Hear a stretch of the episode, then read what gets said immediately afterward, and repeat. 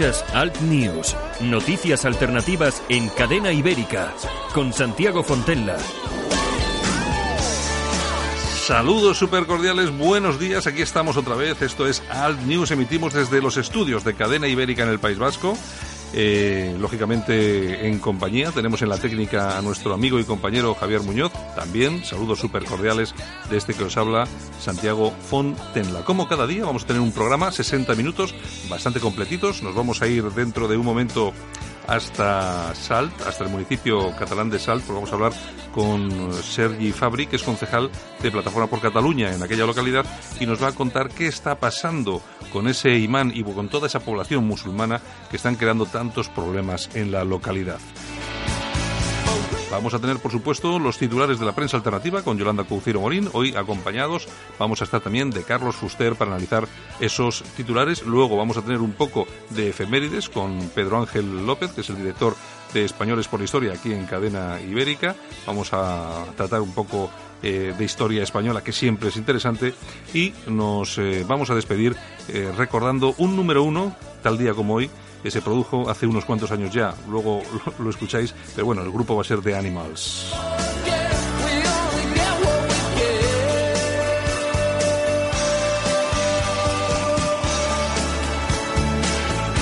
Muchas gracias por estar con nosotros, muchas gracias por seguirnos y nos escuchas en, en directo. Tienes dos horas diferentes. Este programa, que dura 60 minutos, se emite de 7 a 8 de la mañana y se vuelve a repetir de 10 a 11 de la mañana. Dos horarios para que haya mayor disponibilidad para poder escucharlos. Lo agradecemos enormemente si nos seguís en directo, en el coche, donde sea. Y si lo hacéis a través de los podcasts, que están todos ahí metiditos en nuestra página web, cadenaibérica.es, pues os lo, os lo agradecemos igualmente porque siempre es de agradecer que nos dediquéis ese tiempo a escucharnos, lo que decimos, lo que se comenta aquí en esta emisora de radio. Entendemos, claro que sí, hay muchas emisoras de radio, hay muchas formas de hacer radio, hay muchas personas que son muy buenos profesionales. Nosotros lo que intentamos hacer es algo eh, diferente, contar otras historias, por lo menos desde otro punto de vista.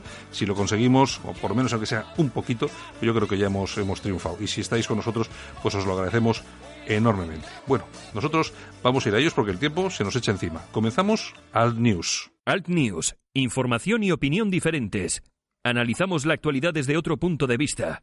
Escúchanos en Cadena Ibérica. El Ministerio de Interior ha pedido expulsar de territorio nacional a Mohamed Atawil, imán de la mezquita de Salt, en Gerona, principal feudo del islamismo salafista en España, al considerar que su actividad es un riesgo para la seguridad nacional y aumenta el riesgo de atentados terroristas. La solicitud se fundamenta en los probados vínculos de este ciudadano, de origen marroquí, con la ONG Revival of Islamic Heritage Society, principal financiadora de centros islámicos desde los que se expande el salafismo por toda Europa, según el expediente que ha instruido la cartera que dirige Fernando Grande Marlasca. Y nosotros vamos hasta Salt, hasta Gerona, porque vamos a hablar con Sergi Fabri, que es concejal y portavoz de partido del Plataforma por Cataluña en aquel ayuntamiento. Buenos días, Sergi. Hola, buenos días. Bueno, vamos a ver, hemos tenido esta noticia eh, y te llamamos un poco para informarnos sobre eso, pero bueno, en principio queríamos preguntarte, bueno, vosotros, eh, Plataforma por Cataluña, sois dos concejales ahí, ¿verdad? Sí, correcto, somos dos concejales. Salt es un pueblo que tiene ¿cuántos habitantes? 30.000 habitantes y con un censo electoral de 14.000 y pocos habitantes. ¿Y qué, ¿Y qué porcentaje de inmigrantes tenéis? Pues mira, si el, hay 30.000 habitantes y un censo electoral de 14.000, pues más del 50%. O sea, más del 50%. Que, digamos, eh, contados. Sí. Y... y... luego hay otro tipo, otro tanto por ciento que se desconoce. O sea que Mm. seguramente ronde sea superior al 50%. Bueno, el SALT ha sido, bueno, ha saltado a la palestra en numerosas ocasiones precisamente por los problemas que han existido, eh, sobre todo por ese proceso de islamización avanzado rápido que habéis sufrido en aquella localidad, que habéis visto como las calles se os llenaban eh, de esta gente y, y de estas mezquitas también, ¿no? Salafistas, radicales y muchos problemas. Sí, realmente bueno, por lo que hace a, a, la islamización, se aprecia solamente salir a la calle, ¿no? Porque ya se ven eh, varias mujeres con burka, hay calles enteras en las que quizás no ves ni una persona autóctona. Uh -huh.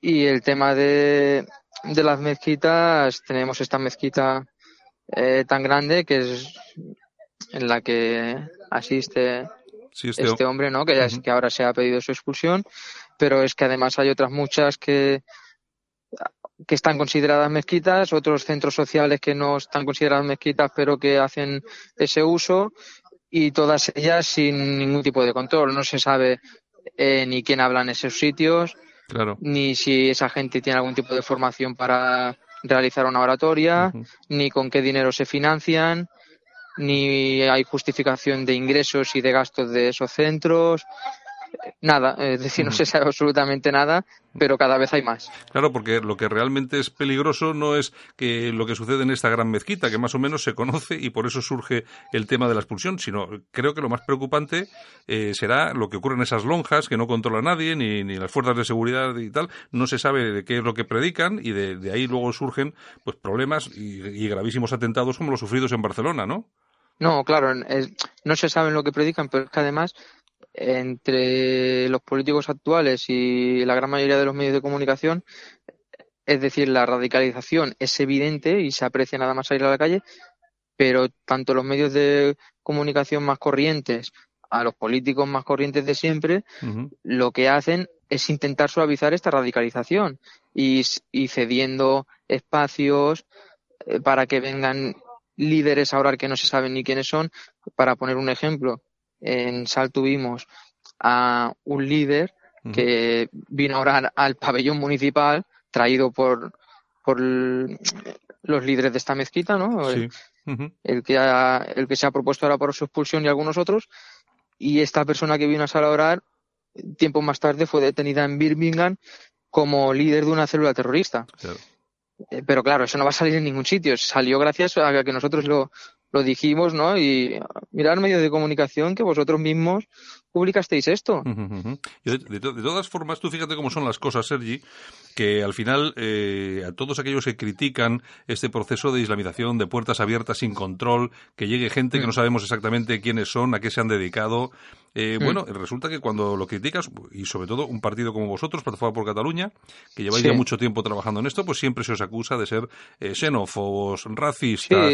pero, luego, pero luego, luego, Sergi, resulta que tenéis razón, porque tienen que echar al imán este, que es un chorizo, y está adoctrinando ahí a la gente para que, para que, para que cometa atentados, claro. Pero, pero es que esto, no sé si lo recuerda la gente, nosotros ya en 2011 en 2011 ya el Tribunal Superior de Justicia de, Justicia de Cataluña nos prohibió una manifestación en contra de esta mezquita. la, la, que era alcaldesa entonces se hizo una foto con este líder, eh, con otros personajes que fueron expulsados. Es decir, es un circo. Nosotros pedimos que se controle la, la, la radicalización del Islam y es lo que tú dices, ¿no? Y nos tachan de racista, de hecho, no fuimos. Ahora hace poco ha salido el imán de Ripoll diciendo que hay que controlar todas las mezquitas. Ha salido el imán del Vendrell diciendo que hay que controlar todas las, mezquitas. Ay, del, del Vendrell, perdón. De, donde hubieron los atentados, perdón. Ah, en, de, Ripoll, ¿no? bueno, sí, el de Ripoll y el otro. El, bueno, ahora no me sale. no, te, preocupes. El, municipio. Pero vaya, que los dos imanes ahora están diciendo que las mezquitas hay que controlarlas y a ellos no se les tacha de, de racistas. Nosotros, desde 2010 que lo decimos, y bueno, y se nos tacha absolutamente de todo. Claro, es que al final yo siempre lo, yo siempre lo digo porque hay muchas personas eh, pues que nos conocen a través de las redes sociales, que nos escuchan aquí en la radio y yo siempre lo digo. Eh, tú tienes 33 años, me parece. Eh, yo, yo tengo yo tengo 54. Yo llevo desde hace yo qué sé, casi 30 años hablando hablando de lo mismo y a mí a mí lo mínimo que me han llamado ha sido eso, xenófobo, racista, fascista y, resulta que el tiempo nos va dando la razón y, y resulta que el, el mensaje va cambiando, pero sobre todo Mm. Porque los políticos, el, actual sistema, se ve mm. hasta desde a cierto, de cierto modo eh, un poco acorralado, sobre todo porque en Europa estamos viendo que todo lo que son fuerzas identitarias están, están empezando a tener resultados electorales muy importantes Y, claro, y están viendo, hombre, es que aquí eh, eh, de, momento hemos tenido suerte. Claro, para ellos, claro. Pero, y, y, fíjate que si con lo que has dicho, ¿no? De los resultados de otros partidos en Europa, fíjate que los medios de comunicación más tradicionales, ¿no? Pues eh, lees las noticias, los titulares, eh, Europa está en peligro, Europa, y realmente lo que no se dan cuenta es que con las con los buenos resultados que tienen los partidos identitarios, Europa está volviendo a ser fuerte. Claro. Porque Europa será fuerte con partidos identitarios, no, con partidos que, que, lo único que hacen es ceder y ceder y ceder y se dejan pisar y ceden. Europa ahora empezará a hacer fuerte con resultados buenos de partidos identitarios. Mm, Bueno, Si no se perderá Europa, es la única manera. Está claro. Eh, Sergi, vamos a ver, entonces tú, eh, vosotros sois concejales de, un, de una localidad pues, de 30.000 habitantes. Sí. Eh, eh, lógicamente sois concejales, no tenéis responsabilidades de gobierno. Me imagino que el trato, exacto. el trato que, os den, que os dan en el ayuntamiento es absolutamente ninguno, ¿no? Por, por decirlo con buenas palabras. ¿A qué te refieres el trato? ¿Con los, con Sí, los no, otros no, partidos políticos? Claro, con, o- con los otros partidos políticos. No creo que os hagan caso a vuestras propuestas, a, vuestra, a lo que proponéis. No, no. Nosotros tenemos un trato muy, muy cordial. ¿eh? Eh, nos dedicamos, hecho que somos concejales de un municipio, pues hacemos política municipal. Sí, Eh, trabajamos mucho por el pueblo, por los problemas que realmente preocupan a los vecinos. Ocupaciones, eh, inseguridad, incivismo. Y estamos a pie de calle 24 horas al día. Entonces, claro, el hecho de estar a pie de calle 24 horas al día, en ser un municipio muy pequeño, los vecinos nos ven, nos conocen y realmente saben que trabajamos para el pueblo. El resto de políticos casi casi no sale de su despacho claro, claro. y a, a veces no les queda otro remedio que dar apoyo a nuestras propuestas, porque al final son las propuestas del pueblo. Sí, sí, sí, sí, claro que vosotros os, vosotros movéis. Lógicamente, eh, siendo concejales, yo creo que no cobraréis mm, prácticamente nada, claro. En Sal sí, Sí, o sea, algo, algo Sí. sí, algo sí cobráis. Bueno, es que claro, sí. la, la cuestión es que yo, hombre, hay otros ayuntamientos en los que no se cobra nada o se cobra de algo anecdótico, pero sí, depende de los habitantes que Eh, haya en cada municipio, es- etcétera. exacto, pero yo creo que en todo caso, mm, yo soy de los que piensan, ah, tal como están las cosas hoy en día en Mm. este país, pero yo soy de los que piensan que los políticos, aunque sean concejales, tienen que cobrar. Y para que puedan dedicarse, Sí. para que puedan dedicarse a su trabajo, que es ayudar a los ciudadanos y a su Eh, pueblo, lógicamente. Re- realmente eh, un político tiene que cobrar, eh, que se me entienda, más que nada porque la única manera posible para que el pueblo pueda estar en las instituciones, no que al final las instituciones son del pueblo, es que esté cobrando, porque si un político no cobrara, eso querría decir que solamente podrían estar en las instituciones las personas con mucho dinero, las personas ricas, y la gente del pueblo trabajadora es la que tiene que gobernarse. Está claro. está Eh, claro. Nosotros somos trabajadores y un trabajador tiene que poder eh, decidir y legislar para mejorar la vida de los trabajadores, porque los que tienen dinero están muy lejos de los trabajadores. Y si solo pudieran estar ellos en las instituciones, como sus problemas los ven muy lejos, nunca podrán legislar para su beneficio, Hombre, es está- decir, para el beneficio de la- de la- del pueblo, de los trabajadores. Es- Está claro, está absolutamente claro. Oye, el, el problema que tenéis con, con todo, me imagino que toda la inmigración musulmana, mezquitas, con todos los problemas que, que acarrea esto, pues de seguridad, de- bueno, eh, parece que el, el pueblo eh, sí que sí que es consciente de ello porque tenéis eh, sois dos concejales, por lo tanto habéis tenido un número Claro. importante de votos. ¿Y cómo ves cómo ves las próximas elecciones que están ya aquí? Están de- dentro de unos meses volvéis a repetir. ¿Cómo estás viendo el ambiente? ¿Vais, vais a volver a repetir? ¿Aumentaréis? Yo creo que tenemos que aumentar casi casi a la fuerza. A la fuerza porque, como ya te he dicho, nosotros estamos 24 horas trabajando. No, no somos políticos de no hacer nada o políticos de despacho. Estamos 24 horas trabajando. Cualquier problema que tenga cualquier vecino intentamos ayudarlo, intentamos resolverlo. Damos la cara siempre que haga falta. Si eh, hay mucha inseguridad o han habido muchos robos en un barrio y se pide manifestación, solo nosotros estamos dando la cara en la calle porque cuando damos la cara, evidentemente, eh, la casta política ¿no? y, y los partidos que gobiernan con sus entidades nos organizan contra manifestaciones para llamarnos racistas, pero ahí no estamos nosotros, con el pueblo, pidiendo seguridad, Claro. y, y todo esto al final la gente lo ve. E- Es decir, hay, aunque no salga en la prensa, Ujú. Sí, la hay gente, cosas que, sí, que no se pueden, claro, no se esconden, no se, no se pueden esconder, porque la gente misma lo vive. Sí. Si, es decir, la prensa eh, no publicará cada día que tenemos 400 pisos ocupados y que hay comunidades donde la gente no puede vivir. No lo van a publicar, ¿por qué? Porque lo intentan esconder. Pero tú eso al vecino no se lo puedes esconder, Ujú. porque él sale de su casa y sabe que no puede vivir. Sí, Y sabe que tiene la comunidad hecha, hecha un asco y sabe que no puede dormir por las noches porque hay un montón de gente gritando. Y todo eso es por el incivismo de muchas personas que no se quieren integrar. Pues todo eso, aunque no salga en la prensa, a los vecinos no se lo escondes. Y como nosotros damos la cara y lo decimos públicamente, eso lo vamos a notar, segurísimo. Bueno, eh, ¿tenéis eh, pensado desde Plataforma por Cataluña, vosotros estáis ahí de continuo, eh, proponer alguna medida más, sobre todo para este gran problema que tenéis con, con la invasión que, que sufre vuestra localidad, sobre todo con esa inmigración incontrolada musulmana? Nosotros, para prevenir la radicación del Islam, tenemos un paquete de medidas que al final son las medidas que se están adoptando en muchos sitios, que es hacer un control. ¿Qué quiero decir con esto? Ya para empezar, nada de cesión. Es decir, se ceden pabellones municipales, eh, además te piden que no cobres el IBI de, ciertos centros. Ninguna cesión, no hay un, un, un, centro deportivo, pues va a ser para hacer deporte. Exacto.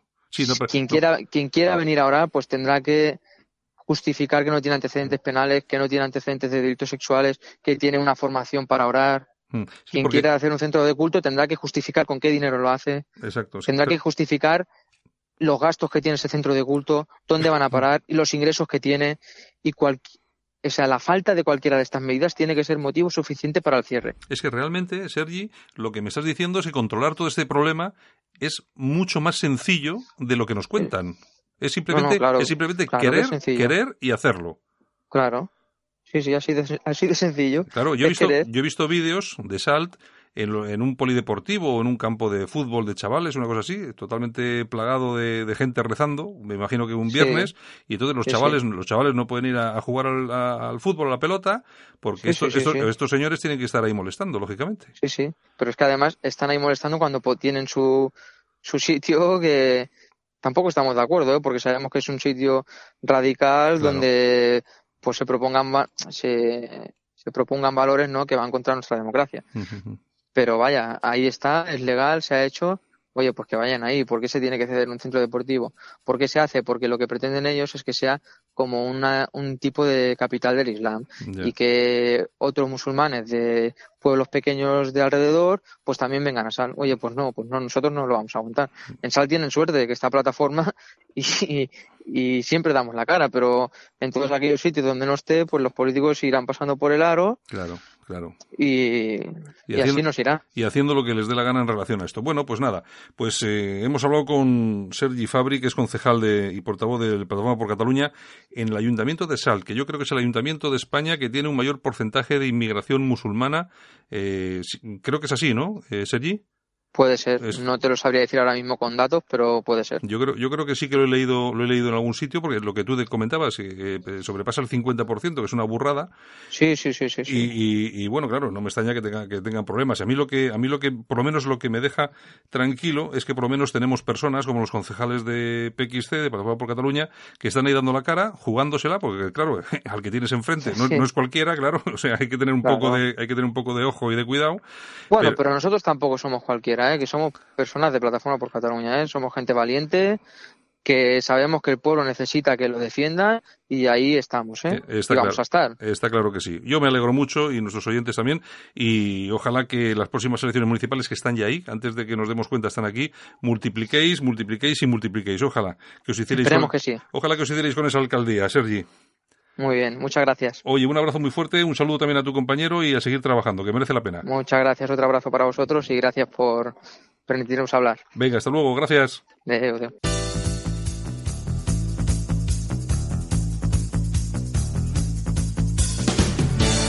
Ahora en Alt News, revista de prensa. Los titulares de los medios alternativos en Internet con Yolanda Couceiro Morín.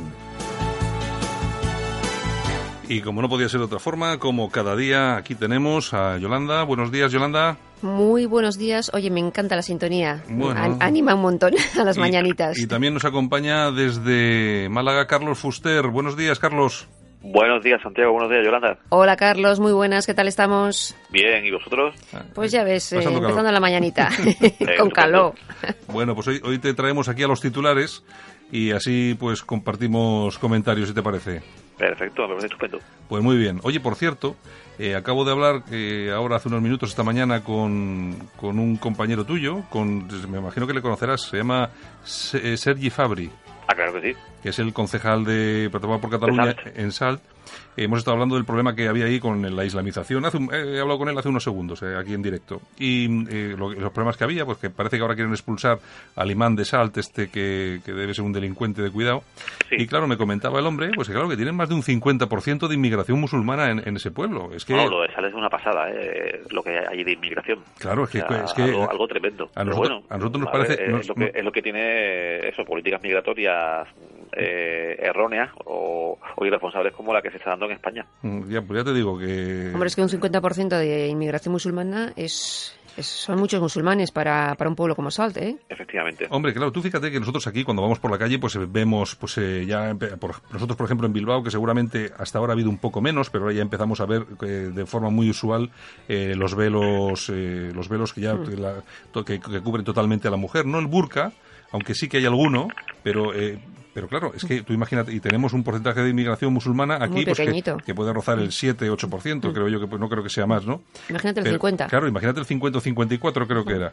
Es que es una burrada. Ahí en Málaga también tenéis una, un nivel de inmigración bastante grande, ¿no, eh, Carlos? Sí, en Málaga también. En Málaga también hay un nivel de inmigración bastante, bastante alto. Hombre, a ver, no llega evidentemente a los niveles de, de SALT, ¿vale? Pero que, hay un nivel alto. Sí, porque ¿cuántos eh, habitantes puede tener SALT?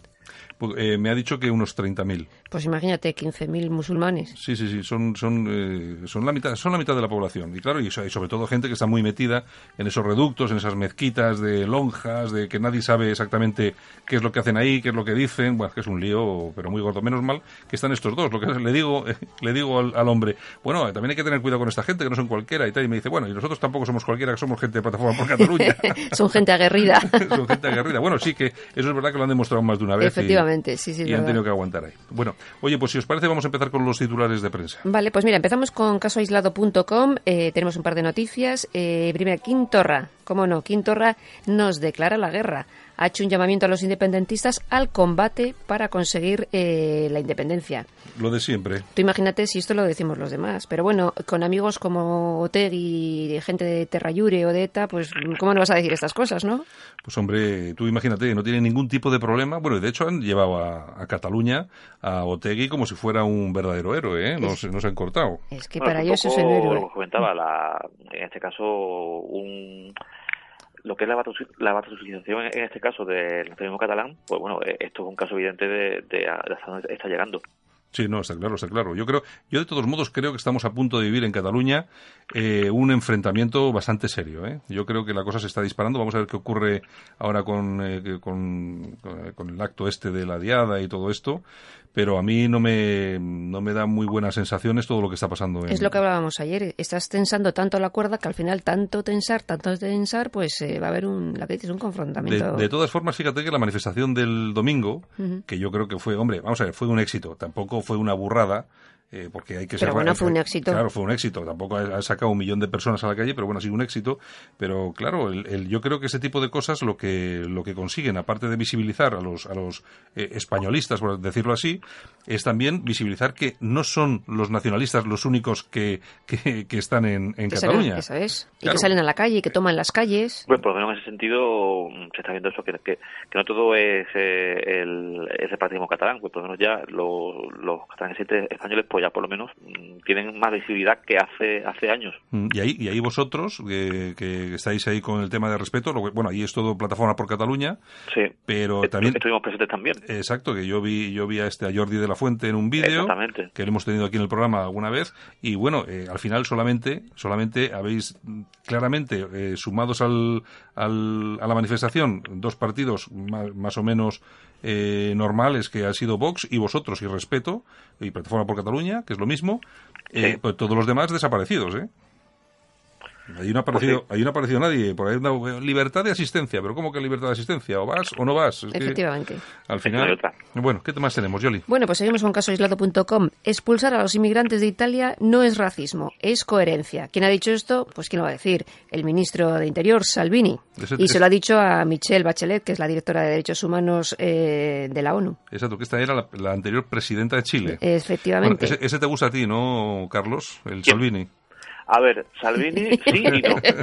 sí y no, tiene sus pros y sus contras. Sí y no, vamos a ver, eh, lo está haciendo muy bien como ministro de Interior, pero, por ejemplo, eh, una cosa que me parece totalmente censurable pues es, por ejemplo, el, el hecho de que vayan a ir miembros de la Liga mañana a la diada, invitados por un partido separatista de, de corte identitario. Sí, sí, sí, sí.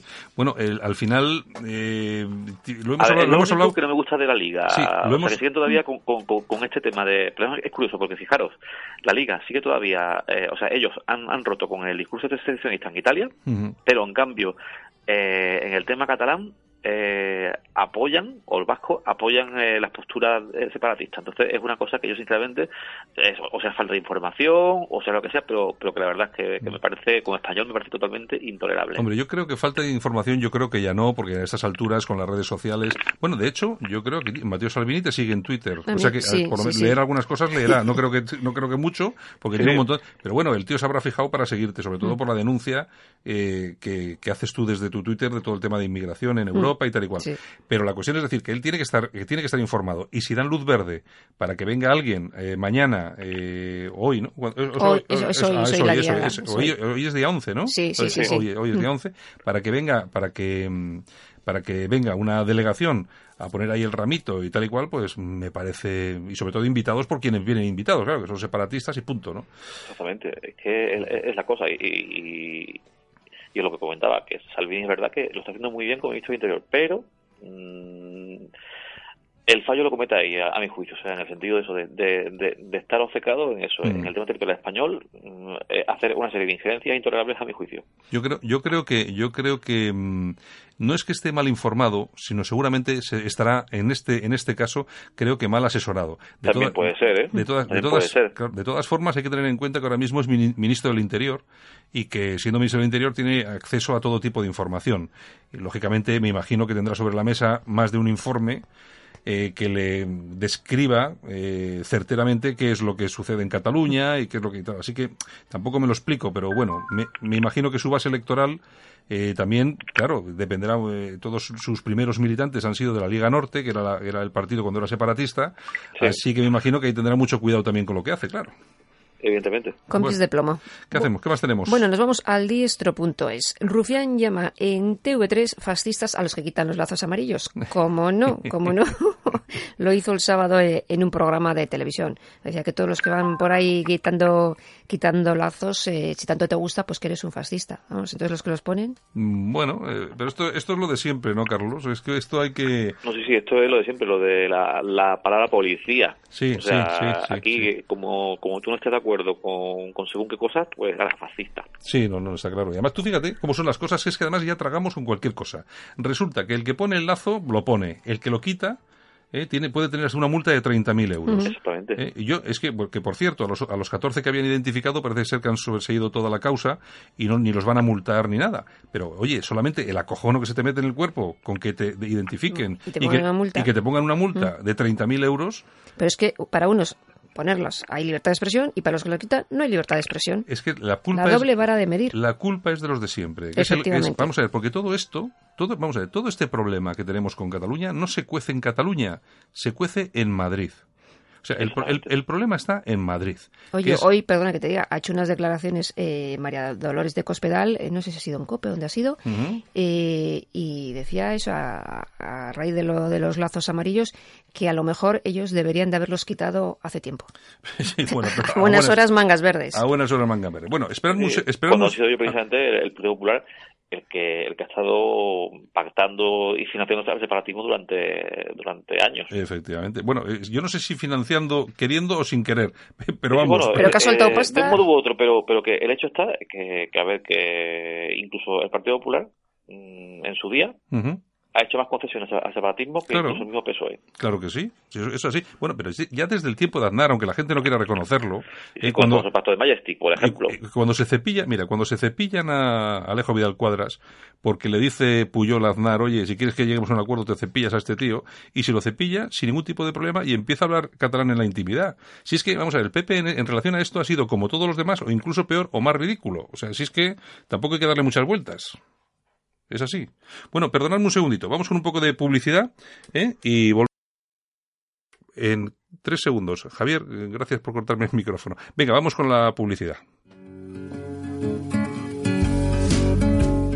Si le cuesta trabajo empezar el día, el aseo diario le supone un esfuerzo, le da miedo salir solo de casa, en San Camilo Ayuda a Domicilio le prestamos la ayuda que necesita.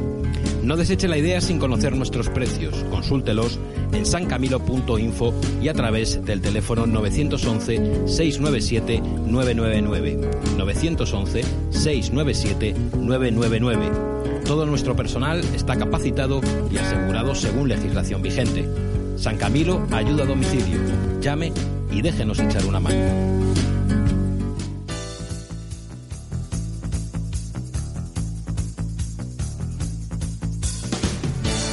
Ahora en Alt News, revista de prensa. Los titulares de los medios alternativos en Internet con Yolanda Couceiro Morín. Y seguimos con esta revista de prensa. Teníamos al teléfono desde Málaga a nuestro compañero Carlos Fuster y tenemos con nosotros, como siempre, a nuestra compañera y amiga Yolanda Couceiro Morín. ¿Dónde vamos ahora con esos titulares, Yolanda? Pues nos vamos a la tribuna del País Vasco. Muy bien. No hubo cacería de extranjeros en Chemis. Bueno, esa, es otra, Carlos. Esa es otra. Oye, lo que hemos tenido que aguantar con las cacerías eh, de extranjeros en, Alemania. Vamos, han querido vender eso, el tema de lo que, que si todos los que fueron ahí eran unos cabezas rapadas, eran, unos, eh, unos descerebrados y bueno, y evidentemente se ha visto que los Echenique no tienen nada que ver con la, con la, con todo lo que nos han querido vender desde los medios oficiales. Y además, esto lo dice, no lo dice cualquiera, lo dice el jefe de, de, la inteligencia alemana. Es que está pasando lo mismo con este asunto, está pasando lo mismo que pasó con las violaciones de Nochevieja del 2015 en Colonia, eh, en Colonia que eh, nadie decía nada, se quería ocultar, después de tener que soportar 10 días con noticias titulares hablando de que los nazis están tomando las calles, de ver cómo están los famosos antifascistas, entre comillas, que lo que son son delincuentes comunes, etcétera, etcétera, etcétera. Después de aguantar todo esto, resulta que ahora es mentira. No hubo cacería de, extranjeros, simplemente eran alemanes que están ya cansados, están hartos. Bueno, de hecho, eh, ayer mismo han vuelto a asesinar a otro joven eh, y creo que ayer fue también, hubo una concentración, una concentración y tal. En el vídeo, que, que se ha visto en las redes sociales, pues eh, chavales jóvenes, gente normal. gente normal. Pues bueno, no te preocupes que les dirán que son nazis. Son las palabras policía que decías tú, Carlos, lo de siempre. Exactamente, es que, es que no falla. O sea, en el momento, en el momento que, que haya algo que se que, que coja y se salga de los parámetros de corrección política, ya, eso ya te dicen fascista, nazi y todas esas cuestiones. Y a silenciar lo que, les interesa. Es que es infalible, es infalible, o sea, lo, lo dicen eso, pues para, para eso, para intentar anularte políticamente. Oye, por, por, cierto, ¿hemos sabido algo de los siete apuñalamientos que ha habido el otro día en París? Bueno, pues silencio, silencio absoluto. Yo no he vuelto a, nada, nada, nada, nada más. No, es que claro, sale, sale, el primer flash y luego ya no se entra en más. Eh, tal. Me imagino que la prensa francesa se haya hecho un poco más de eco del tema. Pero aquí nada, vamos. Nada de nada. De todos modos, he visto hoy en redes sociales que en el último fin de semana ha habido cuatro, cuatro incidentes con. Con, puñales. Con, no, con, con, refugiés eh, mm. musulmanes en, en Francia. Eh. O sea, no solamente uno, sino que ha habido cuatro Hay incidentes. una avalancha importante. Yo creo que la mitad de las cosas que pasan o más no nos las cuentan, Carlos. Yo creo que los medios, primero, el, poder, el poder lo oculta y los medios trabajan para que no llegue a la opinión pública. Y si no las manipulan. Y si no lo manipulan, efectivamente. un caso aislado o un enfermo mental, lo de siempre. Menos mal, menos mal que los de ETA no decían que eran enfermos mentales, porque mm. claro, si no tendríamos los psiquiátricos llenos y las cárceles vacías. Ya te digo. Ya te digo. Bueno, ¿qué más tenemos? Bueno, pues nos vamos a Libertad Digital. El PP pide a los españoles que pongan en sus balcones banderas de España, desde el día de la diada hasta el día de la hispanidad. Ahora, ahora, ahora, piden, ¿no?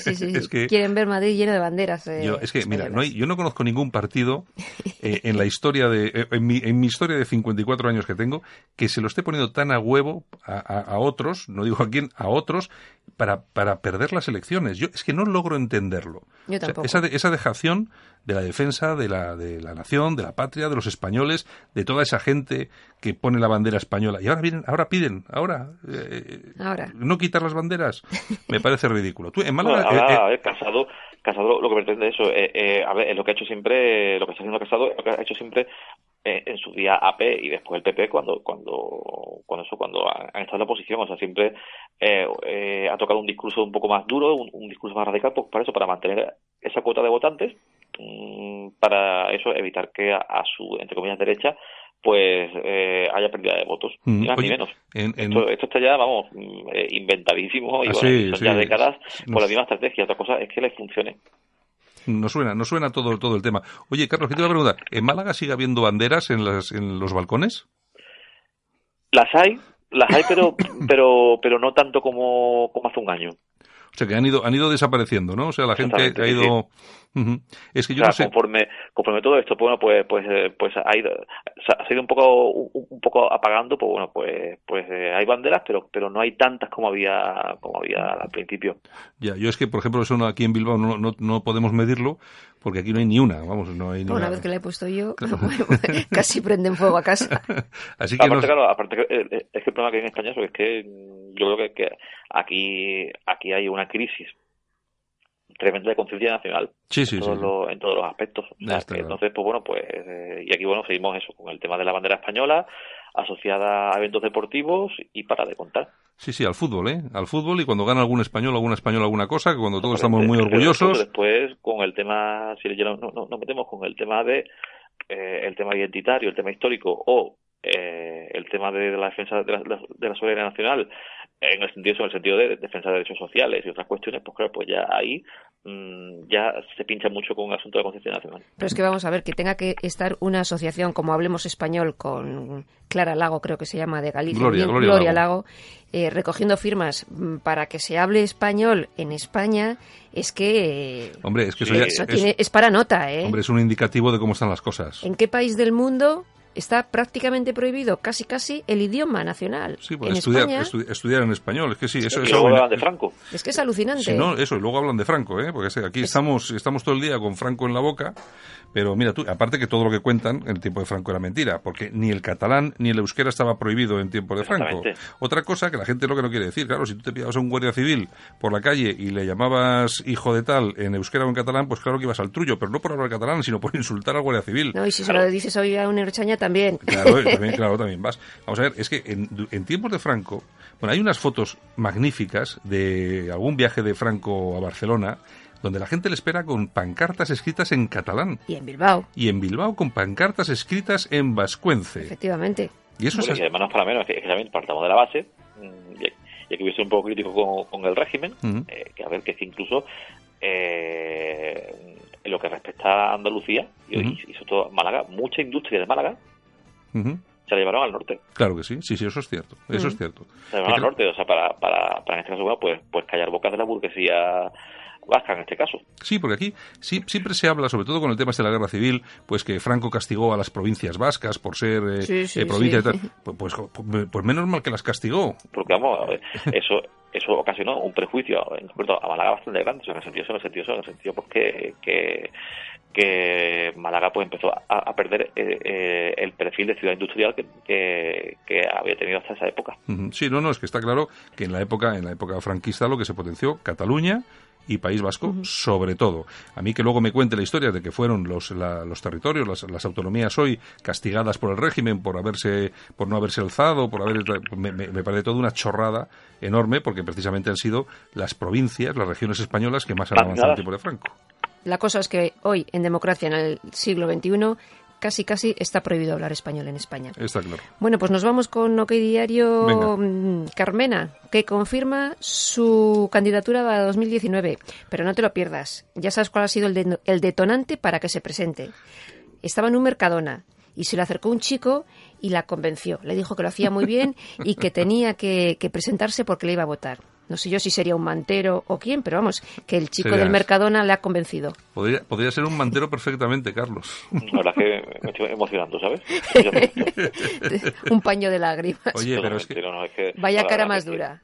No, la verdad es que, bueno, a ver, evidentemente, bromas aparte, esta mujer pues tendrá su, su, sus pretensiones políticas, muy, muy legítimas, por cierto, mm. pero a ver, pero que, pero que lo que está claro que la gestión que está haciendo en Madrid es totalmente nefasta en todos los mm. aspectos. Y que, por supuesto, ya las, las, estas posturas que tienen, eh, vamos, yo, eh, yo una cosa que me parece que es para, para, para nota, o sea, es ya poco, cuando esta mujer se puso a eso, a, a defender a los saltavallas, claro, sí, a decir que eran los mejores. Que son los mejores, y digo, digo, vamos a ver, o sea, encima tú como autoridad está fomentando el efecto llamada. O sea, la, alcaldesa de la capital de España fomentando el efecto llamada. La delincuencia. y, poniendo, y, poniendo, a los inmigrantes por encima de los españoles. Y todos los inmigrantes son que queremos que vengan porque son los mejores, son trabajadores, son tal. Sí, que son los mejores. Entonces, y, eso, y, y, claro, si eres español, pues te jodes.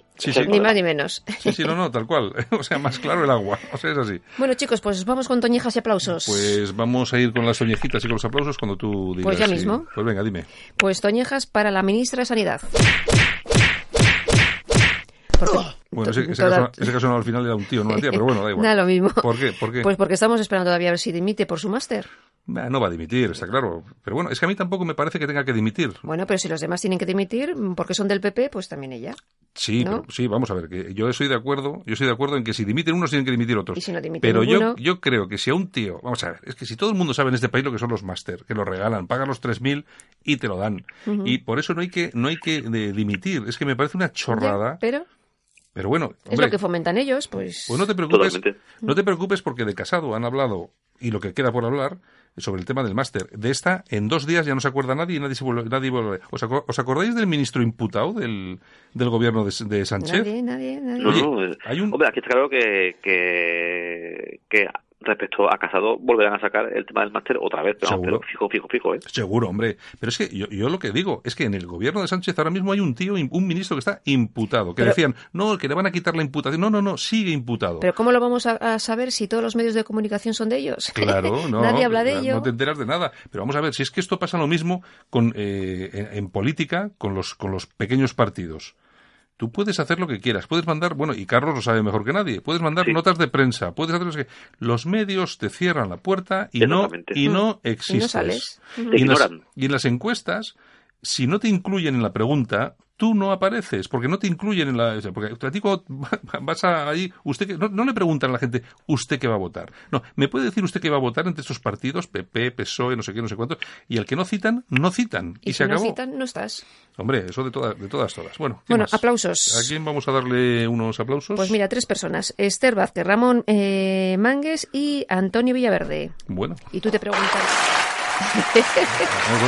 Vamos a ver, ¿por qué le damos aplausos? Es que tú te preguntarás quiénes son estos tres eh, personajes, ¿no? ¿Quiénes son? Pues son investigadores españoles que han creado un fármaco que puede acabar con el cáncer de colon. Me, imagino que se merecen estos aplausos. ¿Y dónde, dónde trabajan y dónde hacen pues, los estudios? Pues eh, trabajan en la CIBER, es el Centro de Bioingeniería eh, biomateriales y nanomedicina. O sea, un nombre que hay que aprendérselo, ¿no? Más o menos. A ver cómo es. Yo veo que lo tienes aquí apuntado. sí, porque telita. El Cibercentro de Bioingeniería, Biométrica y Nanomedicina. Es complicadito el nombre. Es, mejor decir. es, mejor, es mejor decir el ciber y ya está. Exactamente. Pues los aplausos para ellos porque tienen, tienen su aquel si verdaderamente han, han acabado o pueden acabar con el cáncer de colon. Bueno, por lo menos algo seguramente que ayudan y siempre es una alegría que sean españoles pues muy bien. Pues acabamos con los titulares. Despedimos a nuestro amigo Carlos Fuster desde Málaga. Carlos, muchas gracias. y un saludo, Yolanda. Un saludo, Un, beso muy grande. Un beso muy grande, Carlos. Un abrazo muy fuerte. Nos, volvemos a ver por aquí. Venga, hasta luego, Carlos. Hasta luego. Hasta luego. Bueno, Yolanda, por lo dicho. Bueno, eh, pues eh, muchos besitos para todos los oyentes de Cadena Ibérica desde Bilbao. Nos vemos mañana. Venga, hasta luego, Yolanda. Hasta luego.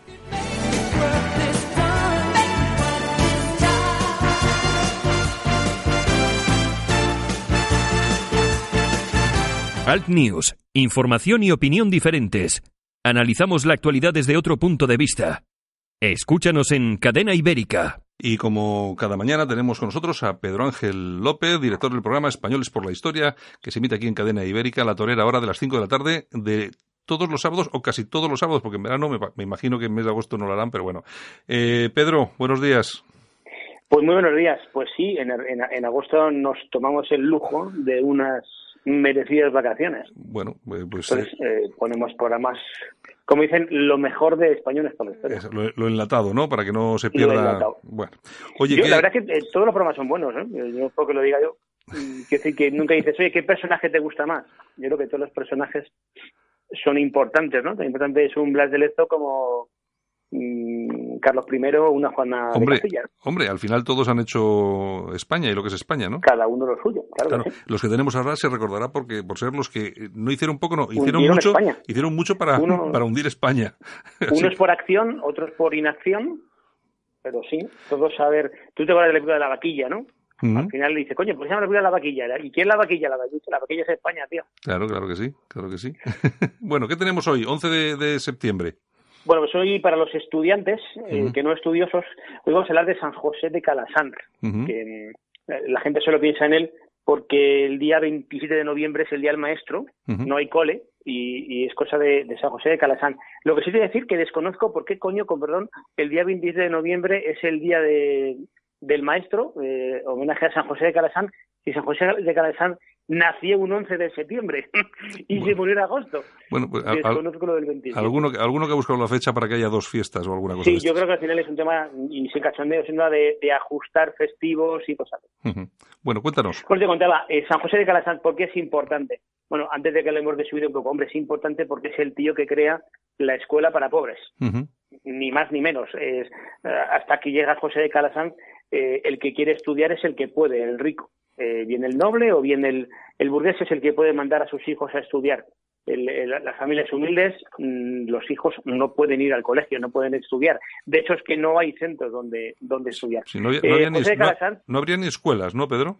Es que no las había. Claro. ¿Se entiende? No las había. Nadie se había planteado que los pobres deberían de estudiar. Entonces, José del Calasán, que es español, lógicamente, nacido en Peralta de la Sal, en Aragón, muy cerquita de Huesca, eh, bueno, pues es una persona que aparte, bueno, aparte de ser sacerdote, estudió teología, eh, estuvo en derecho canónico, filosofía, estudió en Madrid, perdón, sí, en Madrid, en Alcalá de Henares, estudió también en Lérida, estudió en Valencia, en Huesca. Bueno, el caso es que el tipo, eh, aparte de ser el más pequeño de, ocho hermanos, era, bueno, pues tenía, yo creo que cuando él tiene vocación, eh, aunque seas hijo de una familia pudiente, en el caso de, José de Calasán, su padre era alcalde eh, del pueblo y tenía propiedades. Eh, te puedo decir que incluso cuando eh, él estaba estudiando, su padre tenía intención de que volviese a casa para hacerse cargo de la, de la hacienda, ¿no? Pero al final la vocación tira mucho y a los 25 años San José de Calazán se ordena sacerdote. Yo supongo que cuando uno lo ordena sacerdote, y más eh, a finales del año 1500, pues era como, pues,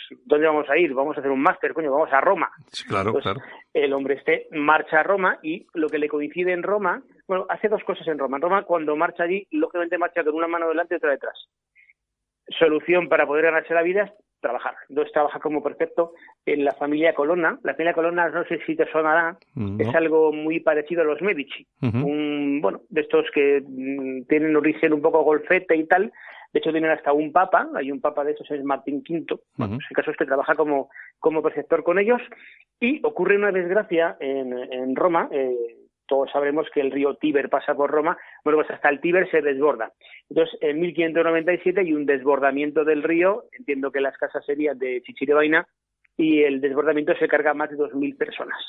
Eh, lógicamente, si eres sacerdote, estás involucrado con las familias humildes, pues lo primero que hace eh, José de Calasán es integrarse en las labores de ayuda a los más necesitados del tema de la, del desbordamiento, ¿no? Entonces, ¿qué ocurre? Que cuando está trabajando con ellos, se da cuenta de que, aparte de todo esto, hay un gran problema que es el problema de la educación que realmente los, eh, los, los, pobres, los, los, humildes, son todos analfabetos. Ahora hay analfabetos funcionales, ¿no? Como dice aquel. Hay analfabetos 100%. Entonces, ahí es cuando, bueno, pues madura la idea de crear escuelas para, para, para gente pobre. Y entiendo como una buena ideica tienes que pedir dinero. Entonces, eh, ¿a quién pide dinero? Pues, ¿a quién te lo puede dar? Pues, o nobles o curas. La iglesia le dice que tururú y los nobles que tururú y medio. Así que lo único que le prestan es una sacristía y lo que sí hace él es con esos dinericos que había ahorrado trabajando con los Colonna, lo que hace es prepararse una, una pequeña escuela. Y así en 1597 es el año en el cual eh, se funda la primera escuela eh, gratuita de Europa, llamada a alguno le sonará Escuela Pía. Este es el origen de los escolapios. Exacto. Eh, la cosita, yo creo que le sonaba allí a, a MacDonald, porque en 1617 el Papa Paulo V eh, se da cuenta, coño, de que de que esto es una buena, una buena idea. Eh, pues, es una buena cosa, una buena idea, y funda la congregación de las escuelas pías. ya le damos un poquito más de un poquito más de cuajo al asunto. ¿Cómo sería la cosa que en 1621 el Papa Gregorio XV le concede ya a la congregación el título de orden? Y no te lo pierdas cómo se gastan los nombres de las órdenes los papas. Eh, el tío crea la orden de los clérigos regulares pobres de la Madre de Dios de las escuelas pías. Cortito y. Esto daban tarjetas de visita en la letra del número 8. si no, no entraba nada. Bueno, yo, una cosa también eh, que seguro que alguno recuerda, hay un cuadro muy conocido de Goya, seguro que le suena que es la última comunión de, José de Calasanz. ¿No te suena? Sí, sí, me suena. Pues sí, hay una obra de, Goya. Hombre, los dos son mañicos. El caso es que, a lo que te voy, eh, San José de Calasanz hay que recordarle porque es la base fundamental para que los que venimos de la base humilde de la sociedad podamos estudiar. Evidentemente, cuando eh, los estudios únicamente los pueden eh, tener las clases eh, clases eh, elevadas, lógicamente eh, aquí hay algo que no funciona. Eh, esto tiene, tiene una cosa, es yo siempre me planteo, oye, fíjate, la Iglesia y los nobles, hombre, los nobles me creo cualquier cosa, pero fíjate que la Iglesia no apoyaba en principio la idea de, de, San José. Hombre, pues la iglesia, siempre, la iglesia siempre ha sido siempre ha sido de ideas muy, muy fijas, ¿no? Y siempre ha costado mucho maniobrar. Bueno, ahora, ahora resulta que maniobra demasiado rápido, pero bueno, antes le costaba bastante más. Bueno, eh, eh, entonces eh, San José Calasanz fallece en Roma también, ¿verdad? Eh, sí, eh, por cierto, San José Calasanz es un tío longevo, ¿eh? muere con 92 años. ¿De la época? Sí, sí, sí, hablamos de 92 años. Claro, vivir en, vivir en aquellos tiempos, 92 años era una, un récord, ¿eh? Eh, yo creo que este lo tuvo que hacer muy bien, muy bien, porque Dios le dio margen, porque 92 años en la época era una barbaridad. Sí, sí, sí, cierto, cierto. Claro, el límite de vida por aquel entonces que estaría en treinta y tantos años, me imagino. Una en treinta y tantos años. Bueno, la gente de a pie, eh, en, bueno, te puedo decir, en España en los años el, de la primera eh, década de 1900 estaba el, el, el, sí, el umbral de el, umbral de, vida del hombre en, en, 30 años. Claro que sí, sí. Una edad, una edad que hoy en día es, sería de risa, pero bueno. Pero ya te digo, de, de los 30 hasta los 92, pero claro, hay que pensar que en aquella época las enfermedades, la salubridad, la comida, eh, vamos, aquello era horrible. Vivir 92 años es lo que dices tú. Lo hizo muy bien y el de arriba le dio, le dio una palmadita, porque si no. Le dio una palmadita, vamos, eh, estuvo a base de calmente vitaminado. Vivió muchos años. Tú fíjate, eh, las escuelas, los escolapios mm, tienen, tienen eh, escuelas por todo el mundo, pero por todo el mundo, en, Europa, en África, en América, sí, bueno, en eh, todo el mundo siempre hay, donde mires, eh, no sé, pues en, Estados Unidos, en Argentina, en Bolivia, en Brasil, en Costa Rica, en Nicaragua, en Japón, en la India, y además con todos los sitios hay escuelas. Y además con un, con un, con una cuestión en común de todas que, que son características por, por la buena la educación, la educación de calidad. Bueno, es que ten en cuenta que San José, una cosa que hizo, eh, bueno, aparte de escribir muchísimo, pero todo lo que escribía San José de Calasanz era siempre enfocado a la enseñanza, eh, una norma eh, que tenía era que siempre hay que educar en latín y en la lengua vernácula.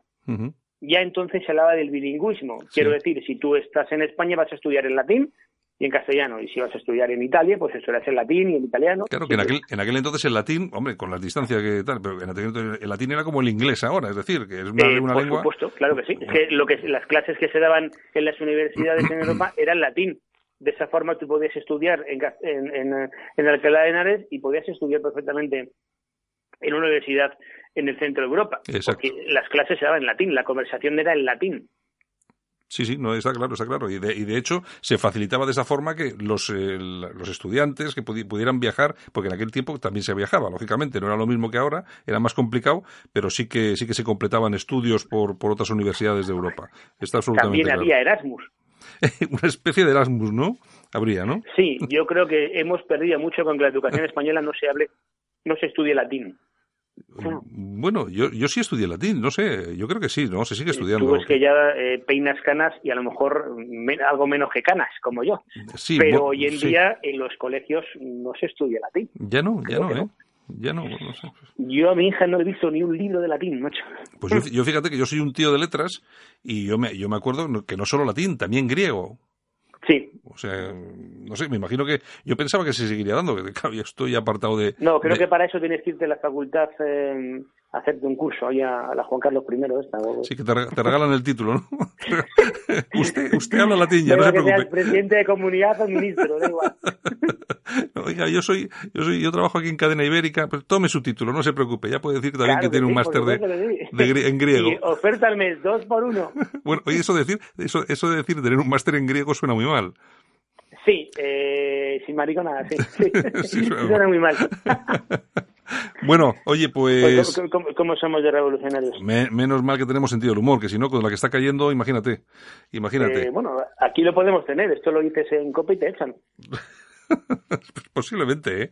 Bueno, bueno oye, en español también tenemos Bueno, eh, tú ya sabes que eh, este José Manuel Opazo, este, el, empresario que, ha, montado La, la, manifestación en Barcelona, fue con su cuña, que es la cuña que ha emitido en, en radio y en alguna otra emisora, fue a la COPE y le dijeron que no, que no se emitía la cuña porque dentro de la cuña ponía que eh, eso de que estaban en contra de un gobierno que pactaba con terroristas. Y le dijeron que eso no se podía decir allí.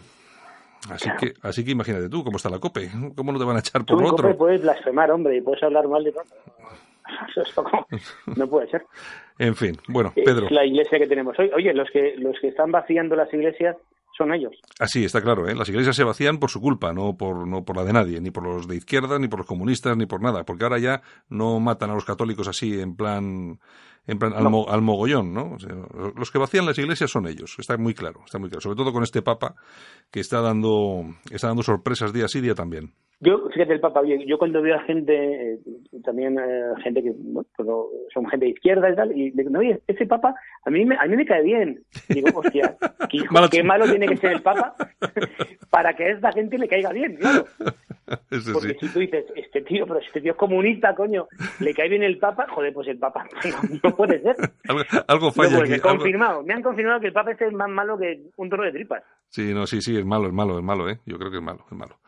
Bueno, Pedro, que se nos acaba el tiempo. Venga. Venga. Pedro, Pedro, Ángel López. Mañana nos volvemos a hablar con lo que tú nos traigas en la efemérides, ¿de acuerdo? Buscaremos algo. Venga, hasta mañana entonces. Venga, un abrazo, un abrazo muy fuerte. Hasta mañana. La música en sus protagonistas. Los genios que se esconden tras los éxitos musicales de los 80 y 90. The Animals es una banda de rock británica formada en Newcastle a comienzos de la década de los 60. La agrupación se trasladó a Londres logrando reconocimiento comercial en 1964. Son conocidos principalmente por la canción The House of the Rising Sun, aunque también publicaron otros sencillos exitosos.